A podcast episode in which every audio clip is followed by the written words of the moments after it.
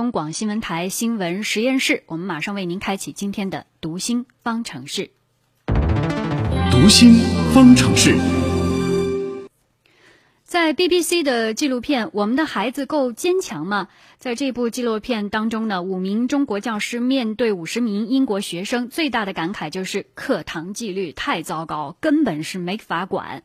比如说，老师在上面上课啊，下面的学生竟然有人在唱歌，有人在吃东西，有人在折纸飞机，甚至还有女生在化妆的，让这个中国老师啊都快崩溃了。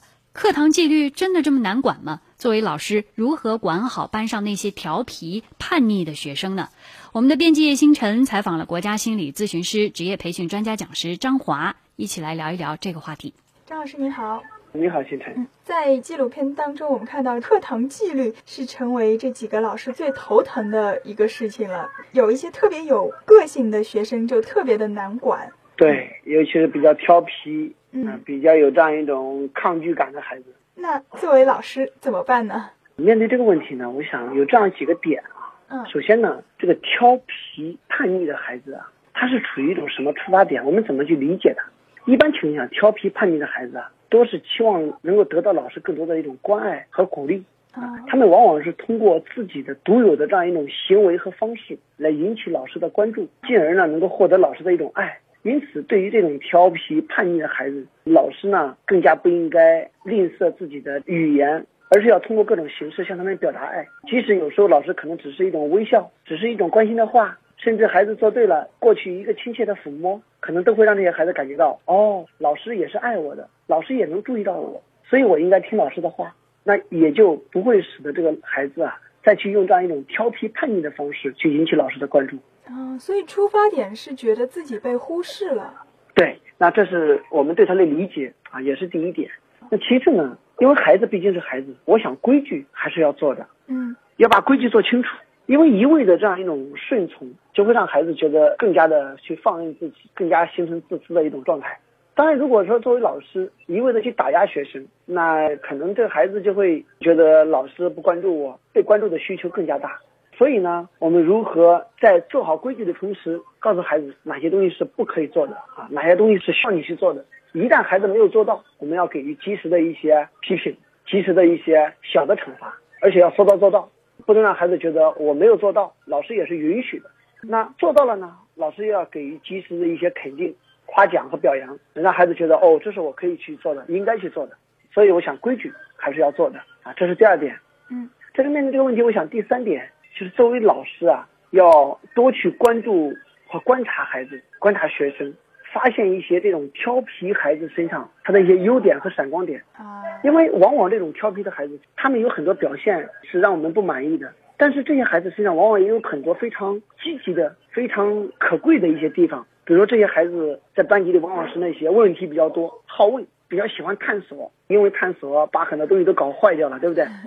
啊，比如这些孩子往往自己是比较有主见的，对，可能号召力比较强，对，有号召力比较强，而且也是比较聪明的。所以作为老师，我们如何去找到他们的闪光点，去鼓励他们？那越是能够鼓励他们，善于发现他们身上那些闪光点，以平静的心态去看待这些调皮的孩子，可能这些孩子反而更加的把自己身上的优点去发挥更大。当然，还有就是对于这种调皮叛逆的孩子啊，做老师的经常要创造一些条件。让他们有这种发泄的机会，也就是说要有机会让这些学生啊在班级里、在课堂上或者课堂下有事可做。因为孩子没事做的时候，可能就开始大声说话呀、乱跑呀、调皮捣蛋呀。因为这个调皮的孩子啊、叛逆的孩子啊，往往都是精力过剩的孩子。我们要允许这些孩子把这种旺盛的精力发泄出来。比如说，你可以让这些孩子有意的到户外去活动一下，或者说让他们孩子反而去追一追、跑一跑、跳一跳。呃，让他们能够释放一下身上的这样一种能量，因为现在的独生子女比较多，在家里面也没人陪，他们往往可能没有机会去释放这样一种身体上的能量，所以作为老师要创造一些这样的条件，给孩子这样一些动一动的机会、动手的机会，让他们发泄一下身上的这种能量，或许他能够更加平静下来。就是作为老师，可能对于这些调皮的学生，首先找出他们为什么会调皮。对。我们要从内心里去理解，调皮本身不是为了气你，也不是为了伤害你，他只是更多的为了可能获取这样一种期望得到老师这种关爱和期望得到鼓励，这是我们从理解上要做的。那另一方面呢，对这些孩子的规矩也是需要做的。但一旦做好规矩之后，你要严格执行，嗯啊，并且呢，要及时去给到这些孩子关爱，给到这些孩子肯定。这些调皮的孩子，我们不但不应该去排斥他，去厌恶他，而更加应该发现他们身上独特的价值，用一种更开放的心态去引导这些调皮的孩子。这个时候，他们身上这种独特的价值可能就能够发挥出来。对，好的，谢谢张老师。嗯。如果在我们这里整个班级的纪律都很差，我们肯定会觉得这个班级很奇怪。但是呢，如果这个情况啊是出现在西方，我们或许就会觉得还蛮有乐趣的。那么我们在教育自己孩子的时候，是不是也应该这样想呢？本来你觉得奇怪的行为，如果他生活在另外一个环境中，可能并没有那么奇怪呢。所以，当我们遇到这样的孩子，或者我们对他们的行为不太理解的时候，应该采取一种怎样的教育理念呢？接下来，我们来听心理观察员、二级心理咨询师于玉兴是怎么说的。好的，主持人，随着我们对不同文化下不同行为宽容度的提高，我们已经了解到，有时候那些看起来奇怪的事情，也许在别人那个文化下是正常的。那么说到孩子不遵守纪律，或者有一些让我们大人费解的行为，我们首先要考虑的是造成这种事情的原因。那只有找到正确的原因，才能找到一些正确的解决方法。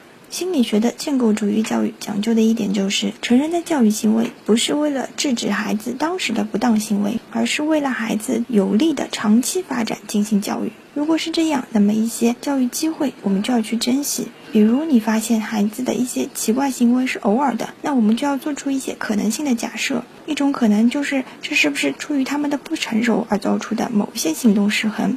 第二种可能性，这是一个孩子在某一次做出独出心裁的行为结果而已。那么还有第三种可能，这是不是他们的某种心理需求呢？那如果孩子长期有一些类似的行为，也要考虑到一些其他的因素，比如是不是平常的饮食有问题，吃甜食过多了，或者吃饭没有规律，或是家庭环境有问题，是不是经常有人会去逗孩子，或者成人给孩子的感觉是忽视的、是孤独自由的，以及一些不恰当的鼓励或者惩罚等等。其实，人来到这个世界上，有本能的追求认同和成功的需要。我们成人在孩子需要我们认同的时候，就必须做出一些真诚的反应。而我们是否能够让孩子感觉到我们是他的知音，是孩子在童年时候对人情是否有信心的关键。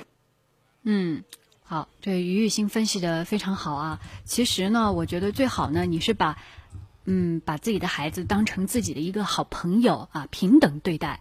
这样可能就不会出现那么多问题了。好，接下来对于我们今晚的几个话题，还有读心方程式的内容，咱们的听众朋友有什么想说的、想表达的？哎，有请今天的互动编辑王威。嗯，好的。对于今天的读心呢，有网友就说，对于调皮捣蛋的学生，应该多一点宽容和理解，嗯，多一点沟通，嗯，多一点给他们的爱，他们其实也可以成长为老师喜欢的学生的。嗯，其实小时候调皮捣蛋的，他长大以后有很多就成绩非常好了，而且非常有这个创新创造的能力啊。嗯，另外呢，也有人说，单一的说教类的这种方式啊，其实是治标不治本的，关键还是得让对方心服口服。捣蛋的学生。挨批评挨多了，麻木了。其实是在适当的时候的表扬，能够让他们在麻木中看到属于自己的新价值，也就带来了浪子回头的希望了。嗯，评论的非常好。嗯嗯。另外，对于今天有消息说周末二点五天的休假，有很多网友有评论。网友雨洒花露就说：“周五放半天假也开心。”有网友就说：“快点执行吧。”嗯，网友新呃温 xj 六六说，休假对于我们而言是多多益善的，对于老板而言是越少越好。其实听到国外的几个月有几个月的休假，或者是一年多少天的休假，那是羡慕嫉妒恨啊。现在国内设的休假呃设施啊服务啊始终没有跟国外接轨，收费倒是接轨的很快。嗯嗯，对于目前带薪休假，其实还落实。不是最到位，甚至周末还要嗯，周末休假还要打折。对于二点五天的小短假，期望不是很大。另外，奥雪也说，呃，带薪休假可望不可及。还有人感叹，嗯，二点五天这种小短假这么做，只会让休假多的人越多，休假没的人还是没假期。嗯，还是应该先落实好带薪休假的问题。是。怎么样落实到实处，这也是一个很大的问题啊。嗯，另外对于呃人民币贬大幅贬值的这个话题，嗯，问 xj 六六也说，呃，今天一天人民币大跌，呃，其实最受波折的就是出国购物啊、旅游啊要花更多人民币了，对，还有留学生的学费也相应提高了。嗯，呃，那没关系，那就淡季出游吧。读书的学生就打打工赚点钱，东西大不了不买了，全省了。嗯，这个倒是想法非常有道理。但是我们其实也是有应对政策的，就是说，虽然人民币贬值会导致出境游成本上升，不，对此那只是对美国。其实你可以规避美国嘛，这段时间你去欧洲啊，去其他其他的线路去玩啊，对吧？有很多办法。理财师其实也有提醒，就是不少人出国喜欢用嗯信用卡刷卡，如果在人民币升值的时候延期还款，反而能够呃少还点钱。但是如果人民币一直在贬值，最好考虑在出国前就兑换就兑换好全部的现金，这样是比较合算的。好，非常感谢互动编辑王威给我们带来点评。那么今天节目就是这样，最后感谢本次节目监制盛言姿，编辑音乐评王威。第五元。